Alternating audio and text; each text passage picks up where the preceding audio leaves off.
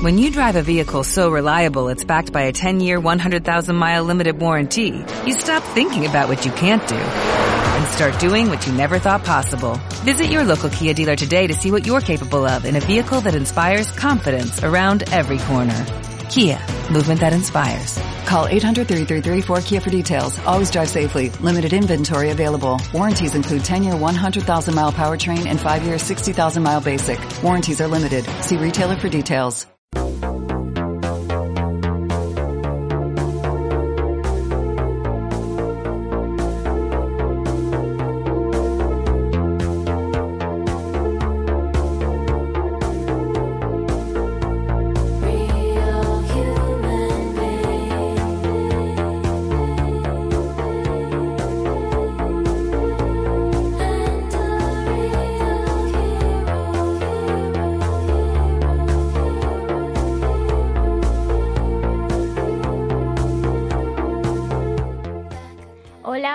buenas tardes y bienvenidos de nuevo un día más a Filmaniaco.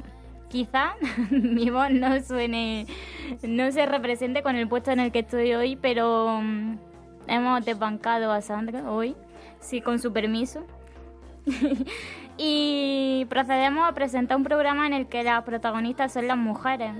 Y es que un año más usamos como excusa el 8 de marzo para poner el papel de la mujer en el cine en primer plano y para detener por un momento todas las secuencias que nos suceden y aludir, aunque solo sea durante unos minutos, aquellos talentos con nombre de mujer que muchas veces se ven eclipsadas por los hombres. Así que vamos a dar comienzo a este programa por segundo año.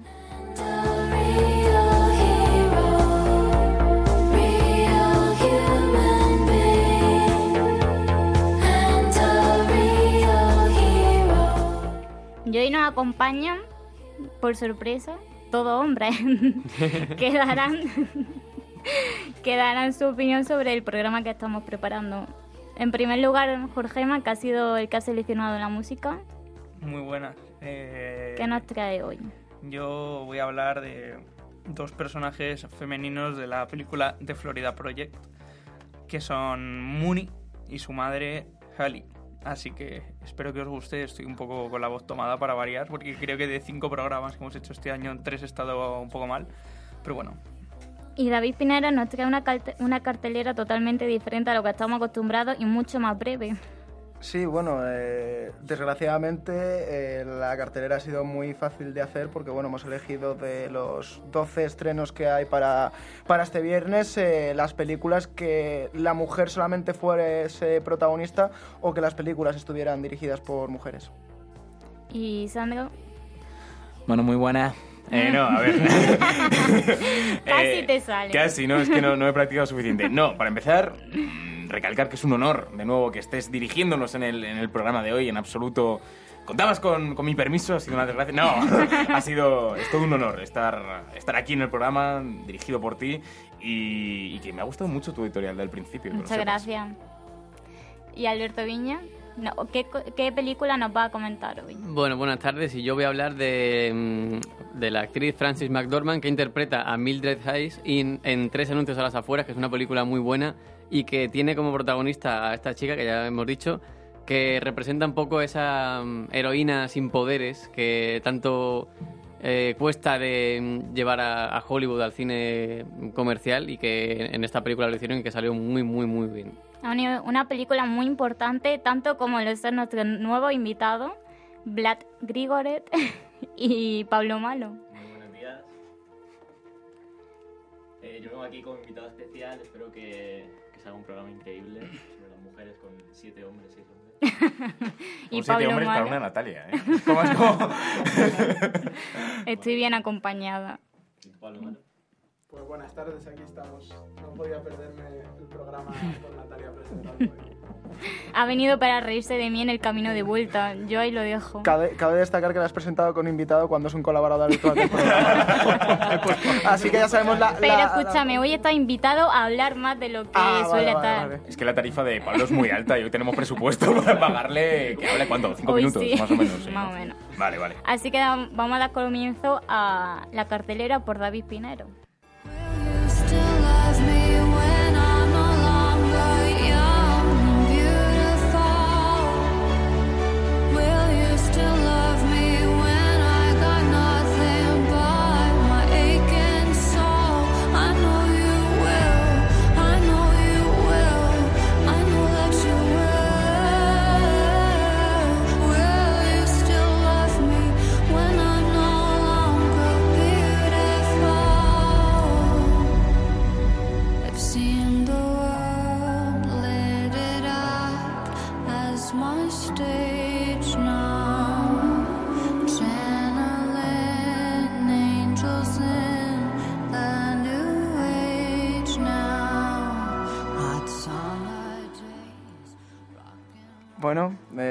Sí, vamos a comenzar a dar paso con la cartelera.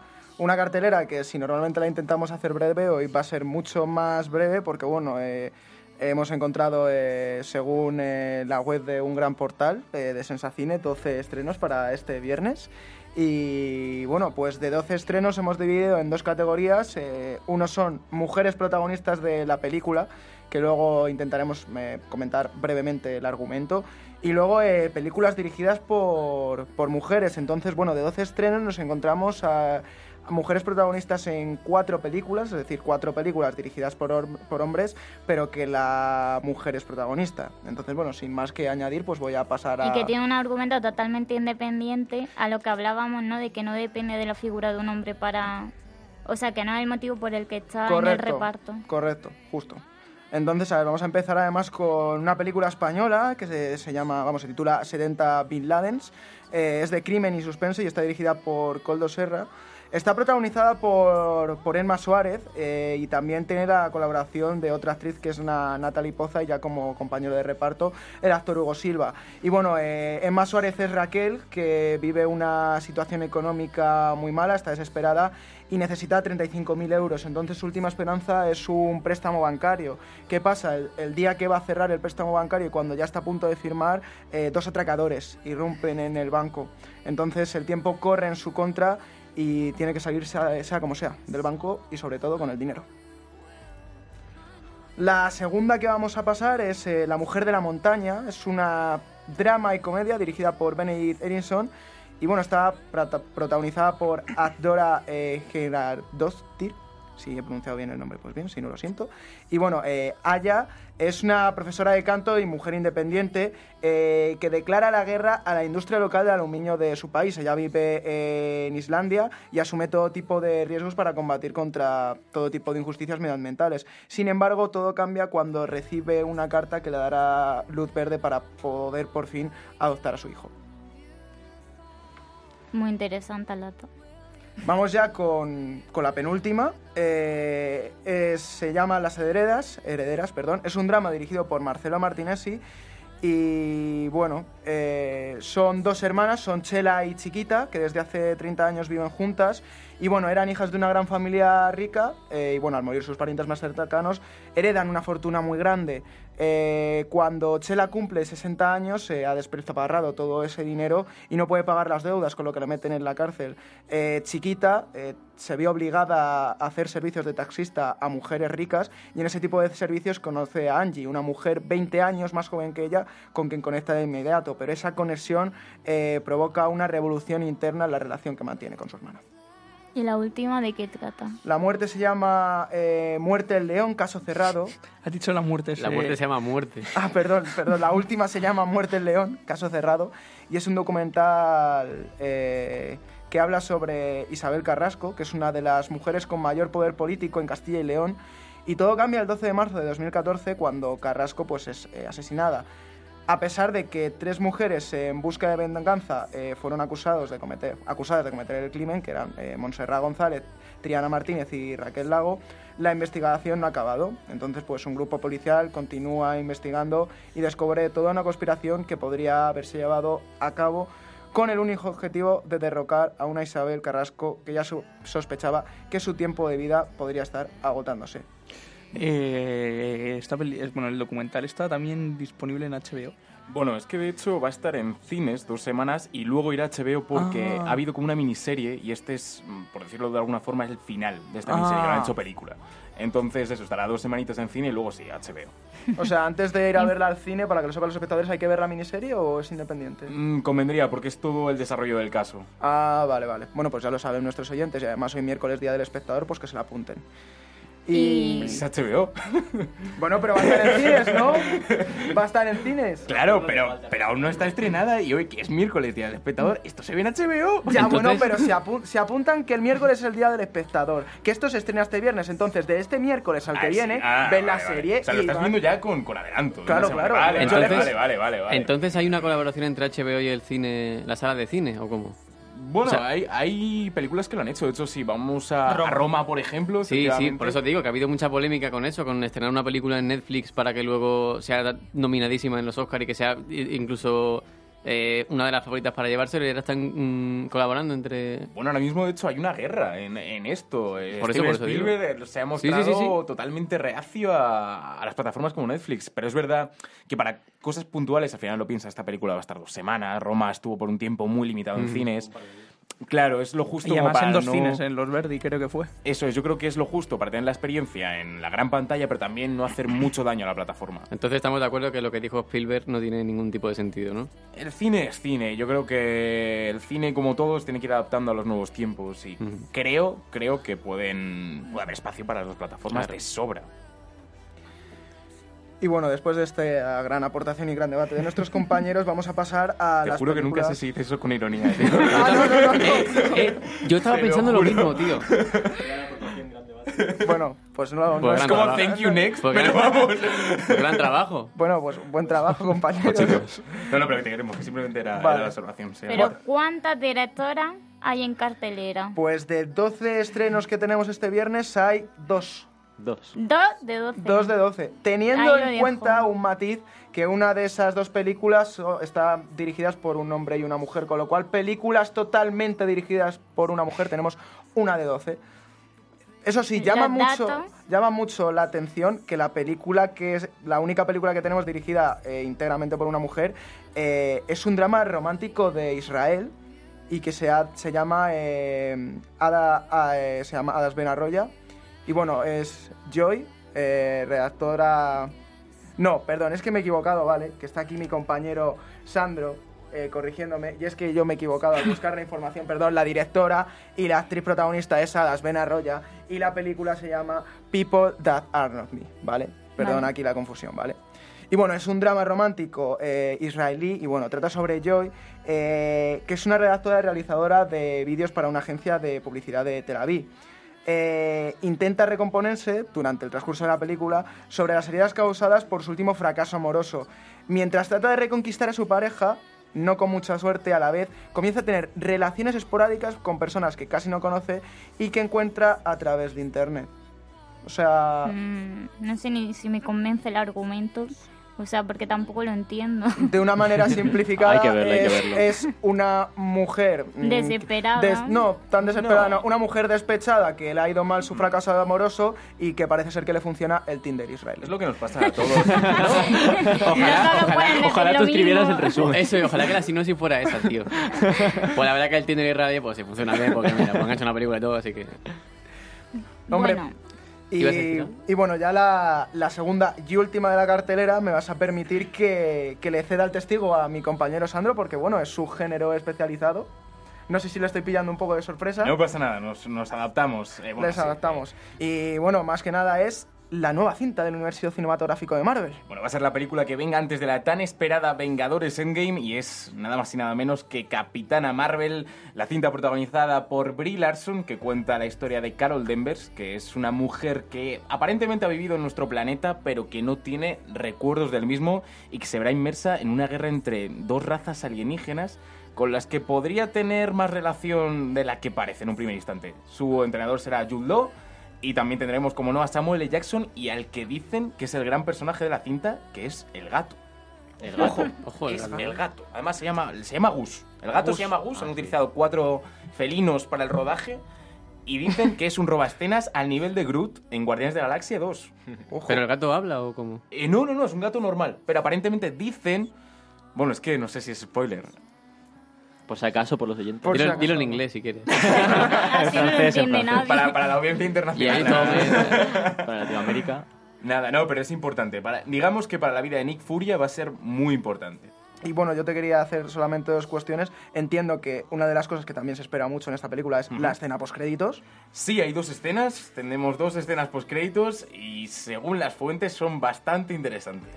Y eh, bueno, es una película que además justo se estrena el Día Internacional de la Mujer y creo que lo comentaste tú hace varios programas de que la directora está dirigida por Anna Boden y Ryan Feff, pero. Anna Boden ha pedido que a la premier de esa película solo vayan mujeres, ¿no? Bueno, fue el caso de Brie Larson, pero sí, Ah, eh, fue, no, pero, mío. pero fue ella, sí, sí, sí, sí, fue ella la que dijo que, que es, en la medida de lo posible que fueran mujeres de todos los medios alrededor del mundo a la premier a cubrir el evento y a entrevistar a la propia Larson. Bueno, Natalia, pues con esto hemos acabado la cartelera y bueno, sí es cierto que los números pueden aparentar que las cosas se van equilibrando porque de 12 películas tenemos en total las 6 en las que las mujeres tengan algún papel protagonista. Sí es cierto que bueno, al final nos acercamos a matices y son eh, cuatro mujeres protagonistas en cuatro películas dirigidas por hombres y tan solo lo que hemos comentado, una película al 100% dirigida por una mujer de los 12 estrenos que tenemos el próximo viernes 8 de marzo, Día Internacional de la Mujer. Bueno, yo remarcaría lo de una sola directora en comparación con 12 películas que no es nada esperanzador, vamos. Y más en 2019. Llama un poco la atención que sea de Israel, la verdad. Pero... Ya, a mí también me llama la atención. Pero con esa data nos despedimos de esta sección. Era la pausa dra- dramática.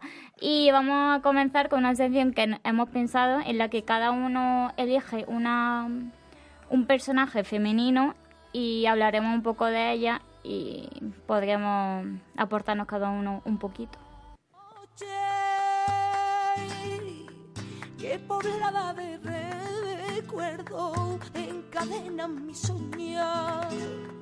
Pero el viajero que huye, tarde o temprano detiene su andar. Y aunque el olvido que todo lo destruye haya matado mi vieja ilusión, guardo escondida y una esperanza humilde que es toda la fortuna de mi corazón.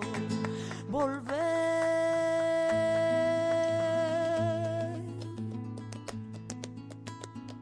con la frente marchita, la nieve del tiempo platearon mi cielo. Vamos a empezar por mi izquierda, que viene fuerte con dos, nada más y nada menos que actrices. Así que cuéntanos, ¿qué película, o sea, de qué películas son tu, tu elegidas? Eh, mis elegidas son de, de Florida Project y mis elegidas, valga la redundancia, son Brooklyn Price, que interpreta a Mooney, y Brian B. Knight, que interpreta a Haley, que es su madre. de Florida Project, eh, como indica su nombre, está ambientada en Florida, en un motel a las eh, cerca de Disney, de Disney World, precisamente, lo cual es muy representativo, y habla de un colectivo eh, que es bastante común en esa zona, que es gente que vive al umbral de la pobreza y que habita en esos moteles. Eh, para hablarnos de este colectivo, eh, personifica un poco esto en, en ambas, en Mooney y en Halley. La película está vista sobre todo desde los ojos de, de Mooney, por lo que yo creo que la cuestión de género no se hace tanta referencia, creo que se hace más eh, referencia a la cuestión de, clase, de, vivir prácticamente en el umbral de la pobreza, aunque me parece que es muy sutil determinadas escenas que, que sí que pueden eh, introducir más ese tema.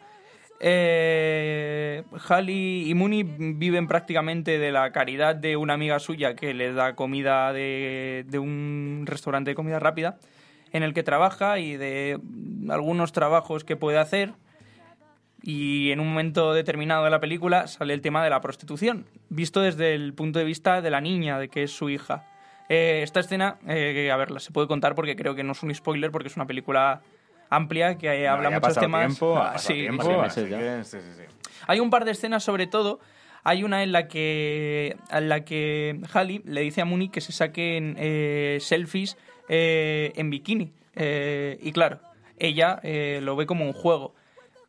Tú, como espectador, pues intuyes que es para ponerlas en una web de contactos. Y más después, cuando en una escena en la que, en la que Mooney está encerrada en el baño, descubres que es porque su madre se prostituye para poder llevar algo de, dinero a casa. Eh, la película me parece muy buena. El director, eso sí, está dirigido por un hombre, por Sim Baker, eh, que tiene varias, tiene varias películas con temática bastante social. De hecho, tiene una que no recuerdo el nombre, pero creo que es sobre, sobre unas sobre transexuales en Los Ángeles, me suena. Y que creo que está grabada con un iPhone, además. Pero no recuerdo el nombre. Pero es, o sea, bueno, es un director que, que viene pisando fuerte, que, que veamos qué trayectoria tiene, pero, pero tiene muy buena pinta.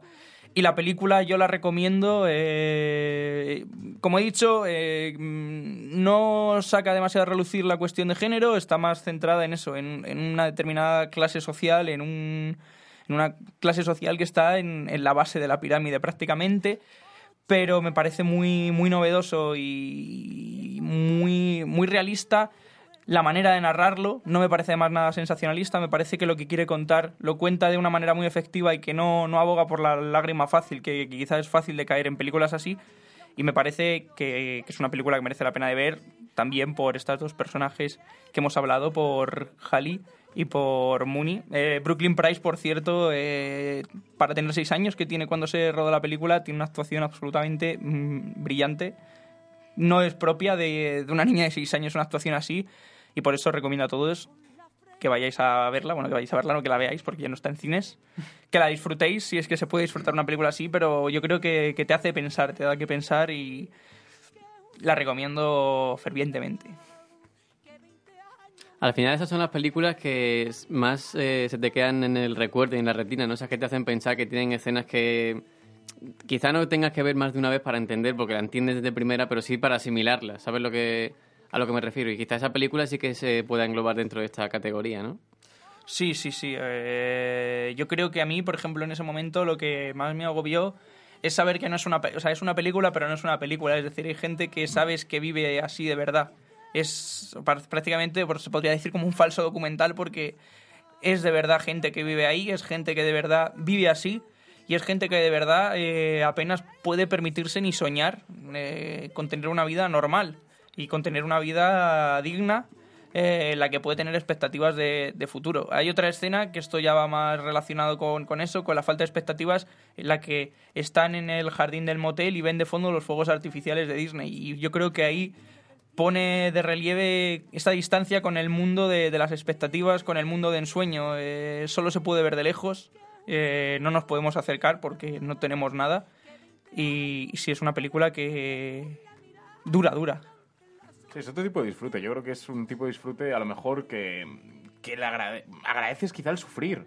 Eh, de alguna forma el sufrimiento es como mm, lo que predomina cuando la ves. Y es otro tipo de, de cine que también triunfa mucho. De hecho, a los Oscars fue nominada, si no me equivoco, William Defoe la protagoniza, ¿no? Eh, sí, es, eh, sí, tiene un papel bastante importante.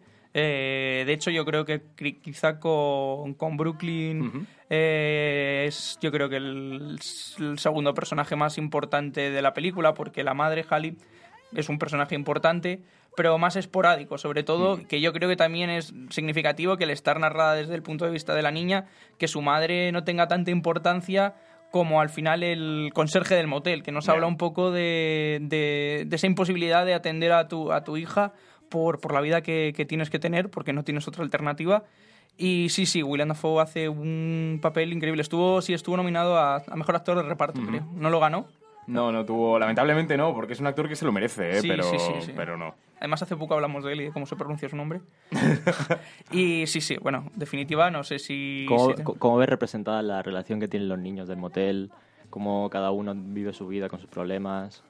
Sí, eh, es sí, es interesante. Yo además eh, hace poco escribí algo de eso y me llamó mucho la atención que la mayoría de, bueno, de los niños y de los padres de los moteles son hispanos o negros, que nos habla un poco también de, al final de- del sistema, del racismo, de cómo tiende a excluir a determinadas etnias eh, y lo que es la relación con sus padres. Yo creo que al final todas tienen un factor común, que, que es esa relación madre-hija de cariño y de amor pero que parece que, que hay una distancia enorme pese a ese cariño y ese amor. O sea, realmente tú no conoces a tu madre por, o a tus padres por, por, porque no puedes, porque tienen que dedicarse a otras cosas, a otras cosas que no puedes ver, eh, porque eres un niño y realmente no, no, eres, no eres dueño de, de tu vida. Pues con este análisis queda para pensar y mucho. Vamos a pasar a Pinero que nos explique qué mujer ha elegido. Eh, bueno, Mm, Sí es cierto que mi personaje es, eh, hay que comerse muy poquito la cabeza, yo he barrido mucho para, para mis gustos, pero bueno, al final yo creo que sí fue en su momento una, un personaje eh, que cambió un poco el rol femenino en el cine y bueno, es, es la princesa Leia eh, de la Guerra de las Galaxias. eh, Sí. y bueno, eh, protagonizada por Carrie Fisher desde los episodios 4 al 8. Y bueno, eh, primero ponernos en contexto de que la primera vez que ella aparece en esta saga, pues en la primera película, que es en 1977, con Una Nueva Esperanza. Y bueno, la verdad que pues, eh, fue una actriz eh, que rompió un poco el modelo que existía de eh, de mujer que siempre estaba condicionada por un hombre, que siempre estaba sometida, que no tenía un poder de, de decisión propio. Nos encontramos de repente con un personaje eh, que en la película es eh, miembro del soldado imperial, es una diplomática, es además espía de la alianza, de la alianza rebelde, que hace frente en muchos momentos al mismísimo Darth Vader. Eh, y bueno, eh, fue al final una de las primeras veces en la que se vio a la mujer defendiendo unas ideas que, que eran suyas, eh, que eran propias y que no tenía ningún tipo de imposición. De hecho, hay una escena eh, bastante, que yo creo que incluso ahora si la analizamos eh, se ve mucho mejor de- del episodio 4, eh, que es cuando Luke y Han van a salvar a, a Leia y les empiezan a disparar, entonces dicen no tenemos escape de salida, se quedan Han y Luke sin saber qué hacer, entonces Leia ya se cabrea y dice ¿qué pasa? Tengo que hacerlo todo yo y es cuando coge el rifle y dispara a la boca donde está la basura por donde, por donde se tiran. Entonces es como una escena de un momento, pero yo creo que ahora, viéndola con perspectiva sin analizas de, ojo, que estamos en 1977 y mira lo que acaba de hacer mm, una mujer, ¿sabes?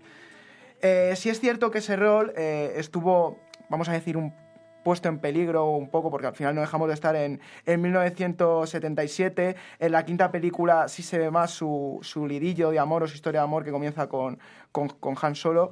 Y ya en 1983, cuando se, se- se estrena El Retorno del Jedi, y tiene un poquito de, de peligro ese rol, también siempre por una parte de- del espectador o por una parte de la crítica, y es en el episodio 6 cuando es esclavizado por, por Jabba de Hutt y la viste, por así decirlo, con una esclava que es mm, más o menos un bikini. Era la primera vez que a, que a Carrie Fisher, que a la princesa Leia, se le veía ahí en una posición de que ella estaba sometida y dominada. Sí es cierto que todo cambió mucho eh, cuando ella, porque siempre se había visto una figura de una princesa con inteligencia eh, y con valentía antes de una princesa que destacaba por sus atributos físicos. Al final ella se termina eh, empoderando, ella es la misma que mata a su captor y al final eh, elimina todo ese tipo de carácter pasivo y esa dependencia de, de hombres que tienen que salvar a la mujer. No, yo me puedo salvar por mí misma, yo tengo mi, mi poder. De hecho, eh, tiene unas declaraciones muy curiosas, no se sabe tampoco muy bien si, si le gustó mucho este tipo, ese, tipo de escena, pero le preguntaron qué le había parecido el vestido y entonces contestó así, eh, con esta frase, eh, díganles que una babosa gigante me capturó y obligó a usar este estúpido traje y luego le maté porque no me gustó. Sí, es que es una metáfora muy bonita. Si al final lo pensamos de esta forma, la única escena en toda la trilogía es justo la que dices, en la que Leia haya podido estar sexualizada, me refiero, es esta de Jabba the Hutt. Y que sea un gusano enorme, una larva, la que represente quizá ese sector eh, de los hombres que ven a las mujeres de esta forma, creo que es algo muy interesante. A lo mejor ni siquiera está hecho a propósito, porque posiblemente ni esté hecho a propósito, pero eh, creo que Carrie Fisher sabía muy bien lo que decía y es muy apropiado, eh, son muy apropiadas las declaraciones. Y por otra parte, su personaje es la confirmación total de que las damiselas en apuros se acabaron. Estamos hablando de una princesa, venimos de, del Disney de las princesas que necesitan ayuda de un príncipe y lo que dices, eh, el personaje de Leia no es eso en absoluto, así que se ha convertido en un icono creo que de forma merecida. Ha sabido mantener su papel muy bien a pesar de las críticas que ha tenido por parte de los, de los fans que han arremetido con su, con su aspecto físico por cómo ha envejecido. Que es algo, es algo ridículo, pero aún así ha sabido mantener muy bien su relevancia en las dos películas que llevamos de la, de la nueva trilogía de Ryan Johnson y la que queda, que según Mark Hamill, por lo visto, estaría bastante orgullosa del resultado. Yo creo que hay que darle al, al personaje de la princesa Leia el valor que tiene, sobre todo por la época y el año en el que surge, que sirve como catalizadora de ese personaje femenino independiente y fuerte sin, sin necesidad de servirse de ningún otro otra persona para llevar a cabo sus eh, objetivos o satisfacer sus necesidades o lo que sea. Eh, sí que es verdad que mm, quizá en la quinta y sexta película pierde un poco ese, esa fuerza o esa potencia. No sé si tanto por darle prioridad a personajes como Luke, no sé si por ser hombre o por ser un Jedi, que al final eso, pues eh, Star- la historia de Star Wars es la historia de la familia Skywalker. Entonces, bueno, Leia es de la familia Skywalker, pero ya me entendéis, no es, Sí. no forma parte de ese grupo de Jedi. Entonces no sé si esa pérdida de fuerza tiene que ver más con el argumento que con la que con la con el hecho de que sea una, una mujer. Yo- pero yo creo que hay que ponerlo so- sobre todo en contexto que en esos años eh, se apostase por un personaje así como como hemos dicho fuerte, independiente y que sirva como punto de referencia para que el- la mujer fuera más allá de el acompañante de un hombre o más allá de la novia del héroe, ¿sabes? También yo creo que ha tenido mucho que ver que sea Carrie Fisher quien la interprete. Creo que Carrie Fisher ha hecho la princesa Leia y viceversa. O Sí, sea, sí. La conducta de ambas creo que es la misma. Y eso es lo que ha convertido posiblemente a la princesa Leia en el icono que soy. Y a Carrie Fisher también, porque Carrie Fisher, aparte de la princesa Leia, en declaraciones, en entrevistas y tal, siempre ha dicho eh, cosas que han levantado ampollas y que han servido como ejemplo, como mm, punto de partida para que se formen otros personajes o movimientos o protestas o como mm, varias cosas. ¿sí? Bueno, eh, sí es cierto que también lo que estáis comentando tiene eh, también por diferentes partes algún tipo de polémica, porque hay gente que dice que,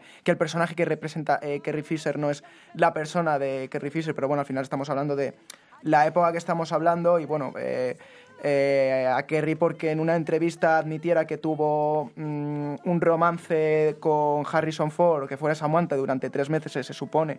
Eh, eso creo que no quita al final lo que supone en el momento en el que estamos el valor que tiene ella eh, interpretando a un personaje como la princesa Leia, porque yo creo que al final a ti te pueden dar a un personaje que tenga que tener X características, pero al final el personaje lo hace el actor muchas veces, la, la mayoría.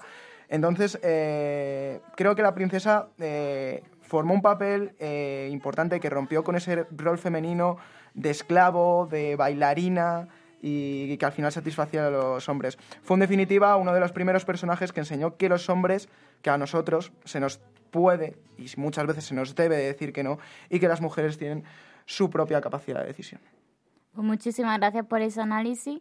Y ahora sí viene algo icónico, como siempre, con la voz de Sandro. Bueno, mi personaje es una maravilla, literalmente, porque es la Mujer Maravilla, es Wonder Woman. Hablábamos de que este viernes 8 de marzo se estrenará Capitana Marvel.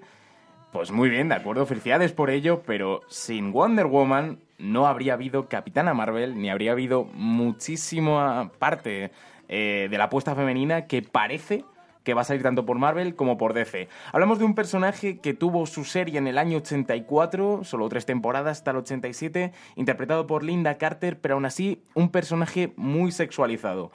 Volvemos a 2016. DC iba perdiendo totalmente ya la batalla contra Marvel. Marvel llevaba ocho años destrozando las taquillas y DC parecía que contaba únicamente con dos bazas. Con Batman por un lado y con Superman por otro y encima sin conseguir los resultados esperados. Entonces, ¿qué es lo que pasa? Deciden hacer una película en la que Batman y Superman se peleen. Por si esto no fuera un atractivo suficiente, deciden introducir a un personaje nuevo para intentar competir con Marvel. Y hablamos de Wonder Woman, encarnada por Gal Gadot. Además, me parece muy interesante porque hasta ese momento Gal Gadot interpretaba a Giselle en la saga Todo Gas, que es un personaje que trae su cola. Es decir, la diferencia entre los dos personajes es muy grande. Por un lado, Giselle es una mujer que se vale de su cuerpo para conseguir sacar cosas a los hombres. Y Wonder Woman es al contrario, es, es la imagen de la heroína, es la imagen de la lealtad, de la justicia, eh, De lo que es un héroe. de lo que es una heroína, una Sí, heroína. en femenino. Sí, sí, sí, sí. Y la verdad que la cinta de Zack Snyder no fue muy bien, pero, y por esto estoy hablando de ella, un año más tarde, DC decidió apostar por una cinta en solitario de la superheroína dirigida por una mujer, por Patty Jenkins, que es una mujer que debería tener un Oscar en sus estantes, Como mucha. como muchísimas, pero que no lo tiene. Una película que destrozó la taquilla, una gran historia, muy a mi pesar, porque es verdad que mm, la historia de Wonder Woman es muy parecida a la de Capitán América. Es muy similar, pero aún así eh, lo que hablábamos de que la actriz hace al personaje o viceversa, en el caso de Wonder Woman se cumple totalmente. De hecho, hay una segunda entrega eh, que está ahora mismo rodándose. También estará dirigida por Patty Jenkins. Y lo último que quiero aportar es la diferencia precisamente en dirección. Si miramos eh, Wonder Woman dirigida por, por Patty Jenkins, los planos que se toman de Gal Gadot son planos para la historia. En cambio, eh, dos años después hicieron Liga de la Justicia, en la que también aparecía este personaje, junto a Superman, Batman, eh, Aquaman de Jason Momoa y demás, y son planos más sexualizados. Hay un primer plano que es Batman bajando de un avión y lo que, es, lo que el espectador ve prácticamente es el culo de Gal Gadot.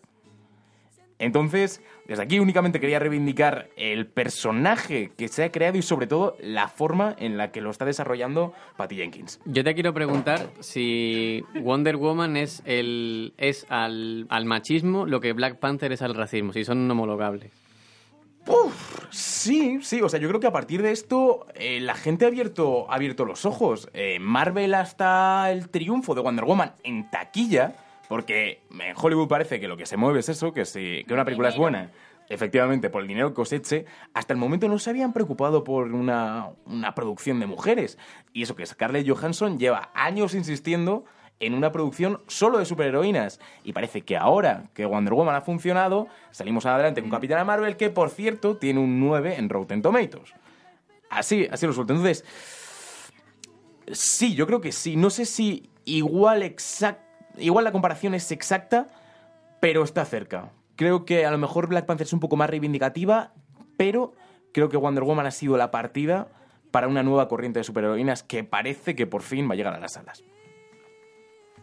Yo creo que al final, más allá de- del nivel que tenga la película que protagoniza, puede ser que uno de los papeles más importantes que tenga su existencia es que da un, un- da un rol de, de ejemplo a las niñas y a las mujeres que nunca se han visto representadas de una forma tan potente y protagonista en, en un género como es los superhéroes, que siempre ha sido 100% De hombre. masculino, eh, todo lo que puedes decir de la masculinidad, y ahí está Wonder Woman. Sí, es genial. Además, esa pregunta es genial porque justo quería conectar con lo que acabas de decir, porque con Black Panther pareció, pasó algo parecido, que los, los niños negros parecía que no tenían ningún superhéroe de referente.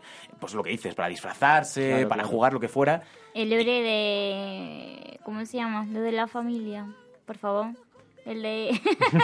Estoy contando el que son cinco. Los, los superhéroes Los- que son los serranos. cinco. Los cuatro fantásticos.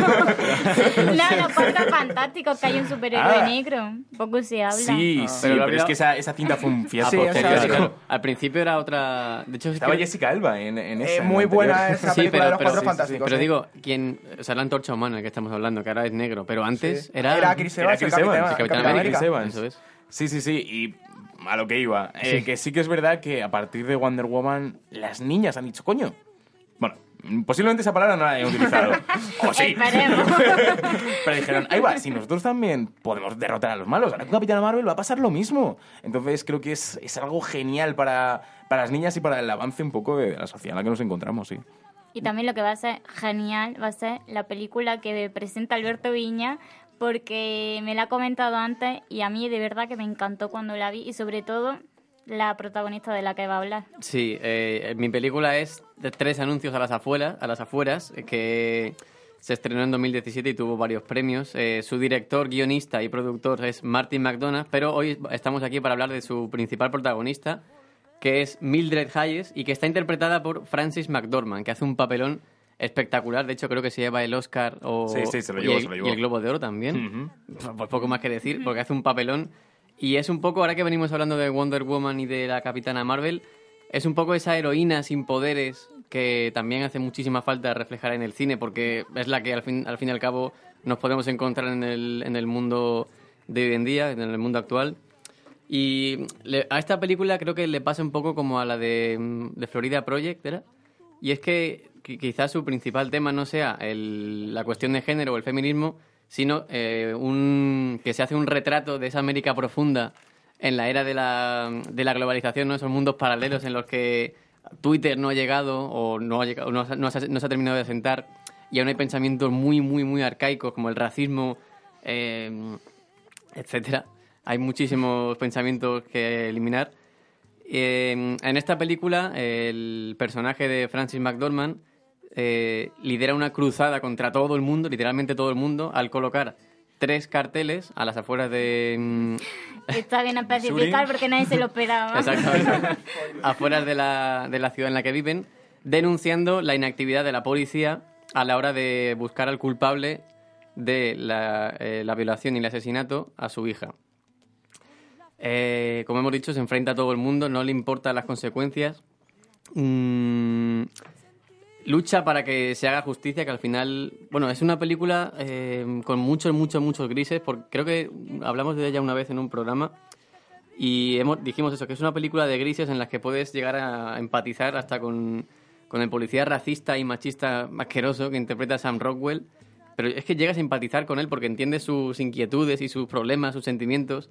Sin embargo, en esta peli de grises, como hemos dicho, esta protagonista eh, supone un, un rayo de luz a la industria, eh, un punto de partida y un ejemplo más de que se puede apostar por un, por un personaje así fuerte, independiente, que no necesita a nadie, que se enfrenta a todo el mundo, que se encara con la, con la autoridad, que no solo es representada por la policía, sino, también por los hombres. Y me parece que es un- una película, un un must, que hay que verla sí o sí, para entender, como hemos dicho, esto de los mundos paralelos eh, y mm, un poquito aislados en esta era de la globalización y sobre todo también cómo eh, puede ser una mujer la encargada de liderar una cruzada de tal proporción. Sí, a mí me parece la, la confirmación de que también hay viejas rockeras. Hablamos de viejos rockeros como Rambo, que a lo mejor tiene 100 años y sigue ahí destrozando a todo tipo de enemigos. Y Frances McDormand representa eso en una mujer, que es algo que también ha representado este año Jamie Curtis en Halloween.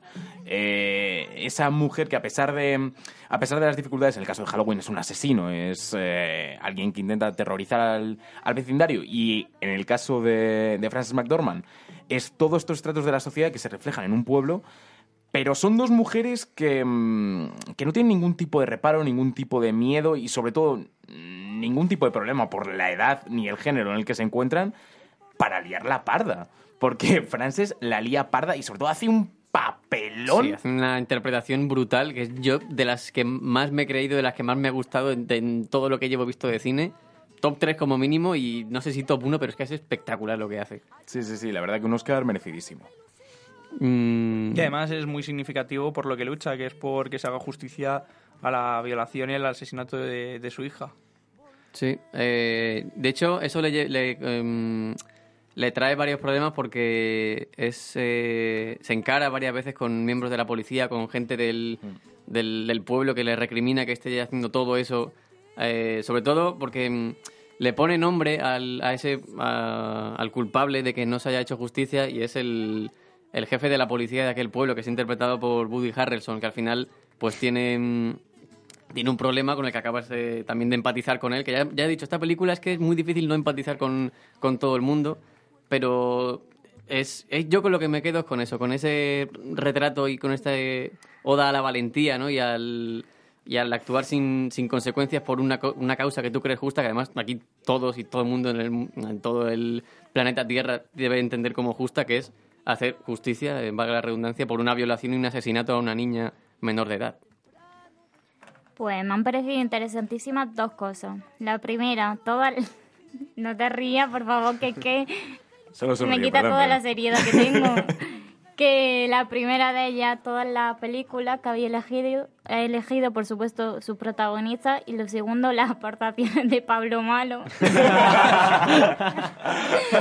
Valiosísimo sea, que- Le hemos tenido que quitar el micro porque Pues no ya, se calla. ya no podíamos más. Pero se ha Así bebido que- una botella de agua prácticamente entera en este tiempo. Hombre, es que la garganta se cansa también de tal. Quería el cine de mujeres sin Pablo Mal.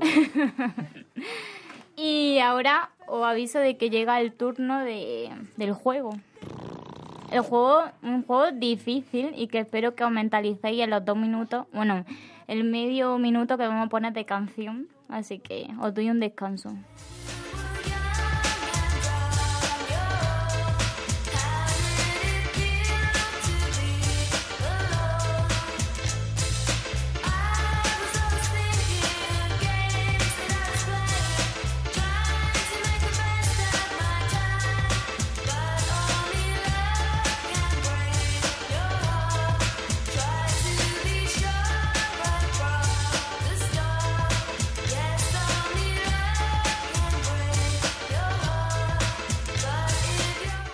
Que lo diga Natalia. ¿El qué?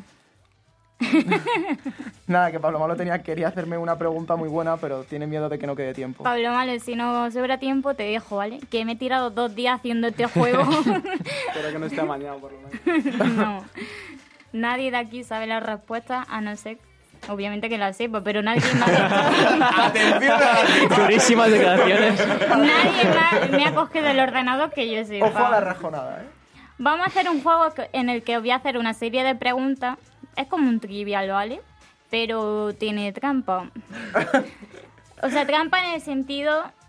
Bueno, en la conclusión os lo voy a explicar, ¿vale? Vale, total, que si voy a- falláis morís.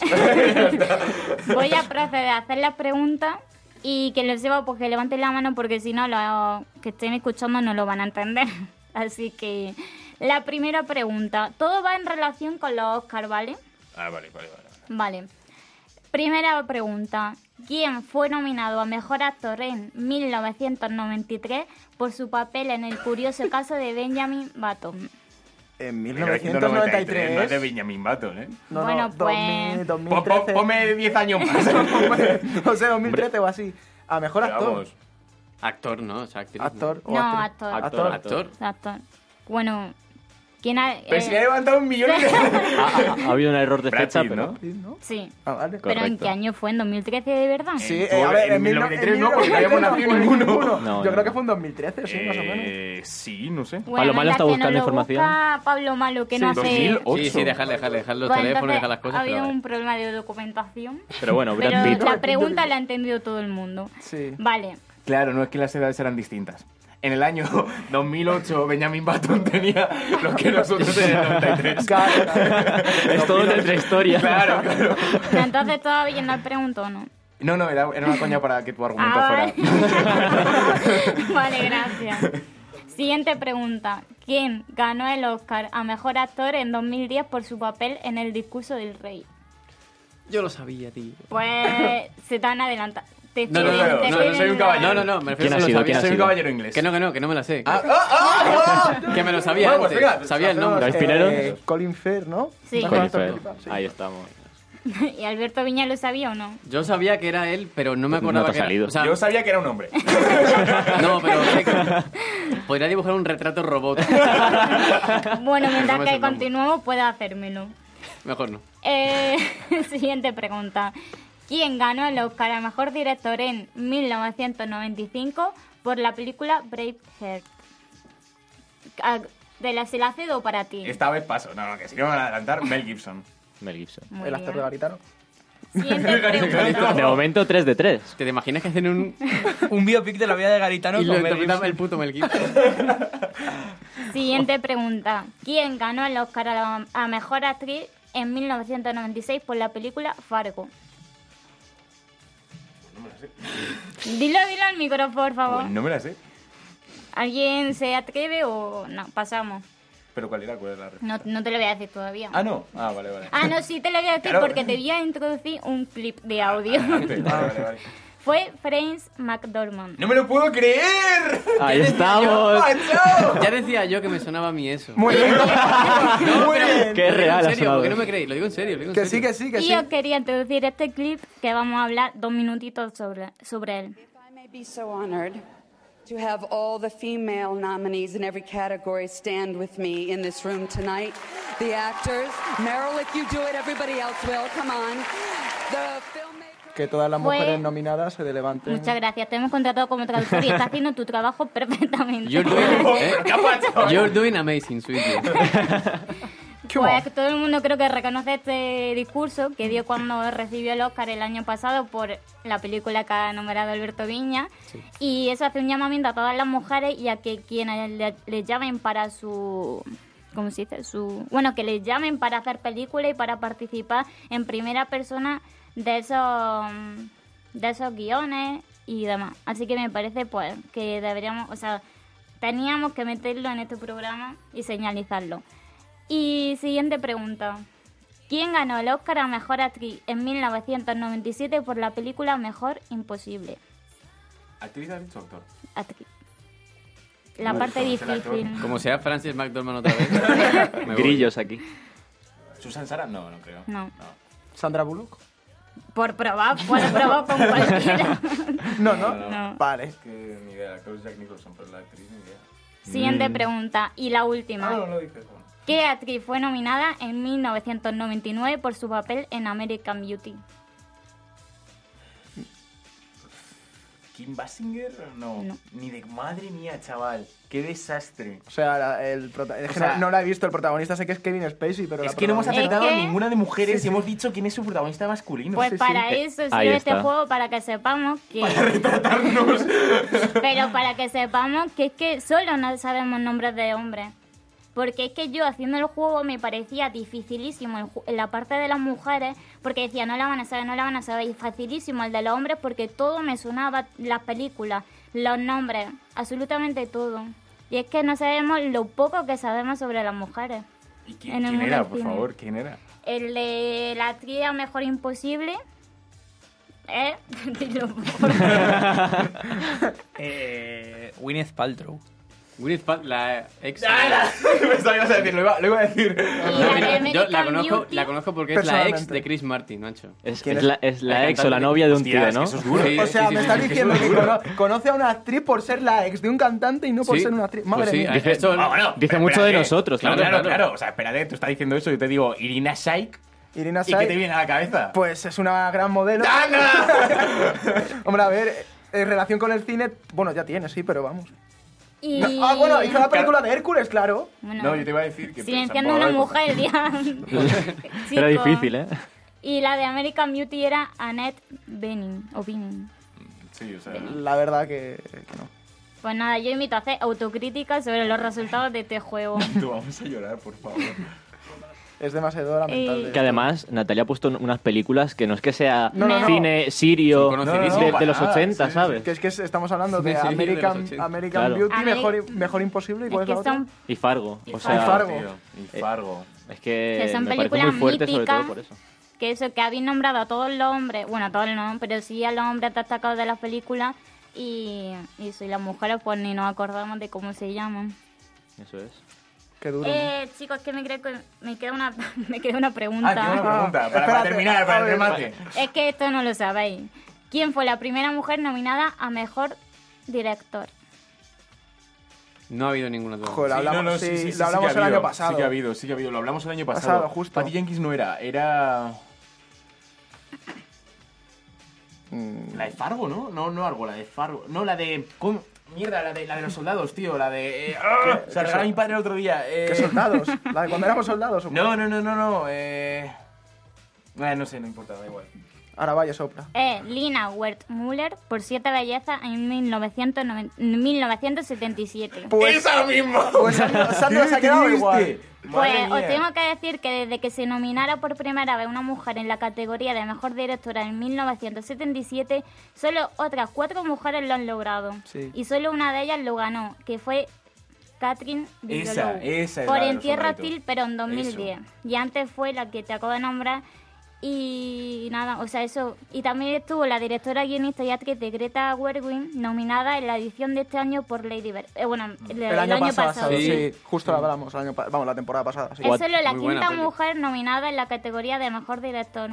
Y llevan haciendo los premios Oscar desde 1929. O sea, cuatro nominaciones en 91 Puede- ediciones. puedes sacar dos conclusiones. No ha habido buenas directoras o los Oscar quizá tienen algún tipo de prejuicio ahí de algún ¿Qué tipo. va? No sé por dónde a las inclinarme. mujeres no le dejan Dejan hacer hacerte. suficientes películas. ¿Y veis, veis como No solución hay- veis como solución hacer otro premio Oscar igual que se ha hecho mejor actor actriz Yo me creía, te lo juro, que existía una categoría de mejor directora. Pero era el mejor director lo usan para todo, para ellos y para ella. Pero obviamente está colosado por ellos. Porque este año no ha habido ni una sola mujer nominada a mejor directora. 2019, chicos. Qué Y con de el- criticar, si es que hemos quedado nosotros igual, o sea que... Con este silencio, ¿Qué os parece?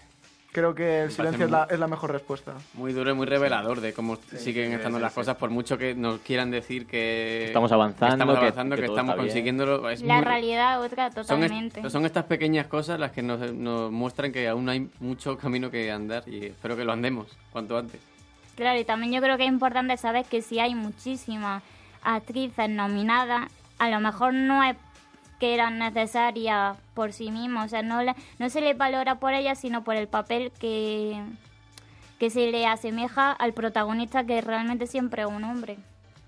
Por eso, como cuando Pinero ha hecho la lista, o sea, solo ha elegido un argumento que pese totalmente sobre la mujer protagonista.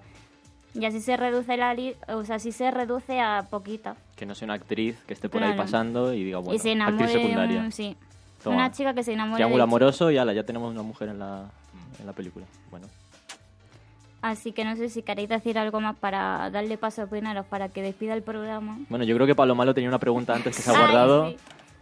No, yo quería preguntarte o preguntaros eh, la evolución de Star Wars, por ejemplo, que has comentado de la princesa Leia, por ejemplo, en- con el papel de Rey en la película, en la de En la nueva trilogía. la nueva trilogía, en la que realmente sí que es la principal protagonista.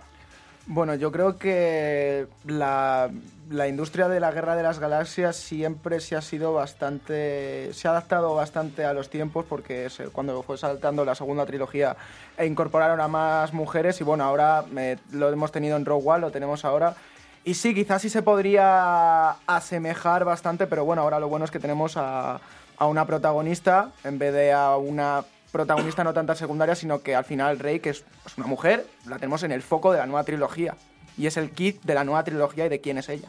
Pues muchísimas gracias a todos. No me puedo pedir uno por uno porque si no le damos más trabajo a Pablo. Pero muchas gracias por participar en este programa y asumir los errores que tenemos aún y la falta de conocimiento sobre ciertos temas. Así que le doy paso a Pinero. Bueno, eh, la verdad que es un poco difícil despedirse después de haberse encontrado con esta realidad. Entonces eh, yo creo que hoy eh, tengo que hacer algo que deberíamos hacer todos en más programas y al final tenemos que aceptar que esto es un programa eh, amateur y bueno, eh, hemos estado viendo todas las realidades y los elementos que engloban a la mujer en el cine y solo espero que la próxima vez que si en la radio profesional o en estos mismos programas dentro de esperemos que dentro de muy poco tiempo que en vez de estar hablando del 8M eh, siete personas y solamente haya una mujer que a lo mejor haya cuatro eh, haya más haya las que tenga que haber y sobre todo que se hagan programas de este tipo y, y, so- y lo más importante es que hoy, eh, bueno, si no lo sabe la gente, Natalia ha preparado enteramente el programa, lo ha presentado ella y ha demostrado que tiene las mismas capacidades y es mucho mejor, por ejemplo, que cuando lo hice yo la semana pasada. Así que yo eh, solamente me queda hacer una cosa y es eh, que hoy para que ya pegues el colofón te voy a dejar que leas la frase final del programa. Esto no estaba preparado y no me sale para nada como a Pinero. Hay que decirlo porque. Porque eso, porque hubo luz y sombra. No, Donde pone frase final abajo. porque tarde o temprano llega un momento en el que hablar o estar callado es lo mismo. Por eso permaneceremos callados hasta la semana que viene. Buena tarde.